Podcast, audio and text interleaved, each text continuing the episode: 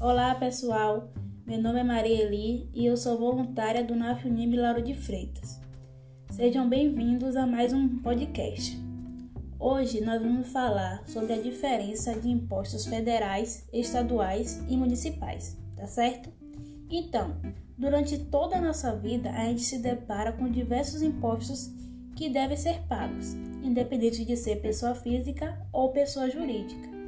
As cobranças elas são realizadas em diversos valores e fica sob responsabilidade dos governos federais, estaduais e municipais. E cada tributo tem destino específico conforme o tipo de arrecadação realizada. É importante entender isso. E para resumir, fica a cargo do governo de cada localidade essa responsabilidade e a verba recolhida deve ser destinada à população através da Previdência Social e também através de programas públicos de saúde, infraestruturas e administração, tá certo? Então vamos lá para os, para os tipos de imposto. O primeiro imposto é o imposto federal. Eles representam 60% da arrecadação do país e são de responsabilidade do governo federal, sendo seu objetivo custear os gastos do Estado e para manter o seu funcionamento. A maior parte dos impostos existentes possui a cobertura nacional da taxa. De impostos federais, nós temos o II, que é o Imposto sobre Importação, e ele vão para mercadorias trazidas do exterior, o IOF são impostos sobre operações financeiras e ele incide sobre financiamentos, empréstimos, ações e também sobre operações financeiras, tá certo? Temos também, ainda nos impostos federais, o IPI, que é o imposto sobre produtos industrializados, e eles são cobrados da indústria, tá certo? O IRPF, que é imposto de renda de pessoa física, que tem relação com a renda do cidadão.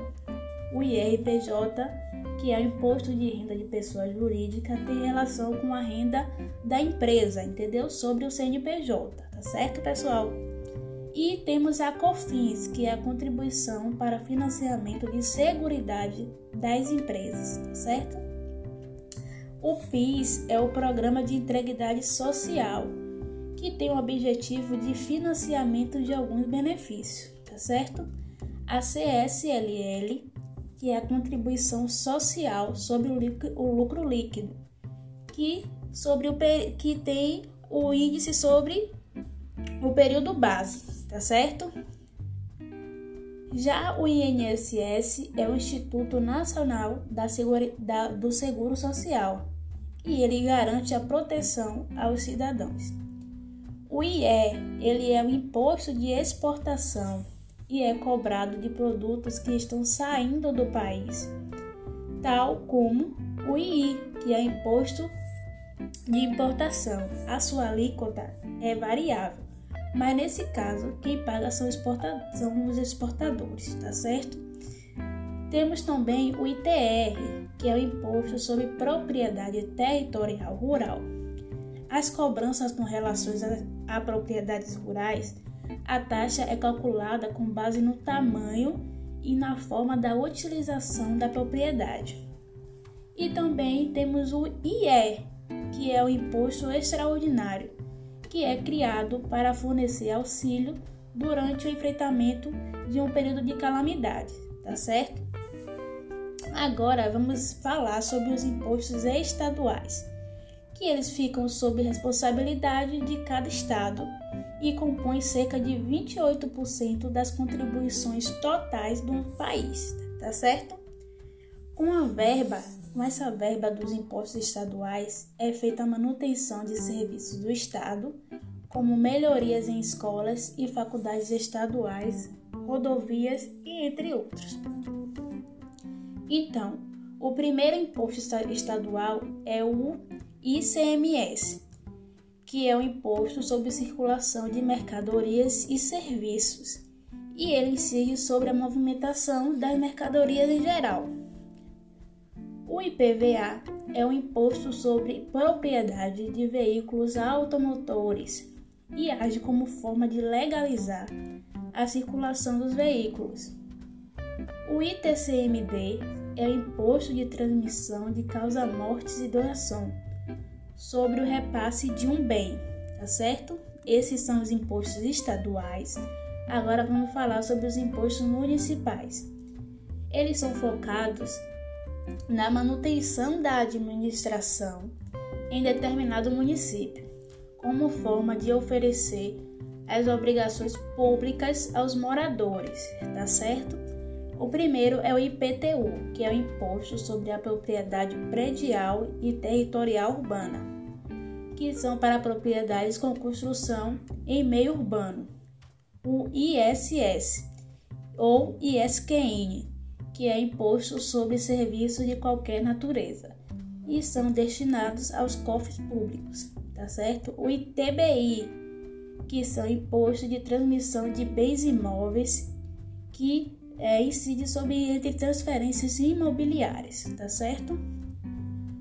Vale lembrar que, além de todos os impostos federais, estaduais e municipais, as empresas devem se atentar às obrigações acessórias, que são as informações enviadas para as empresas às autoridades, de acordo com a receita efetiva gerada, tá certo, pessoal? Esse foi mais um podcast aqui do NAF Unime Milaro de Freitas, tá certo? Então até a próxima. Olá pessoal, meu nome é Marieli e eu sou voluntária do NAF Unime Lauro de Freitas. Sejam muito bem-vindos a mais um podcast. Hoje a gente vai falar sobre quais os direitos que regem o funcionário MEI, tá certo? Então, diferente do que algumas pessoas pensam, um empregado MEI tem os mesmos benefícios oferecidos por qualquer outro posto de empresa, desde que esteja dentro da lei. A partir do momento que é formalizada a contratação do funcionário MEI e o empregador faz o recolhimento ou pagamento dos impostos, o empregado passa a ter os direitos reservados, assim como qualquer outro funcionário, tá certo? Então, e quais são esses direitos básicos então, os direitos básicos é o recebimento do salário mensalmente, seja ele o mínimo ou o piso salarial da categoria. As férias de 30 dias depois de 12 meses trabalhados, o adicional né, de salários referente às férias, o 13º salário, o repouso semanal remunerado, o pagamento de hora extra, as faltas justificadas previstas na legislação, tá certo? Só valem justificadas. As verbas rescisórias, caso seja demitido, o FGTS, que é o Fundo de Garantia, tá certo? O seguro-desemprego, também caso seja demitido, o abono salarial, que é o PIS, e o adicional noturno. E é importante lembrar, pessoal, que outros direitos podem ser instituídos através de conversão coletivas de trabalho, tá certo? Esse foi mais um podcast aqui do NAF Unim Lauro de Freitas. Tchau, tchau e até a próxima.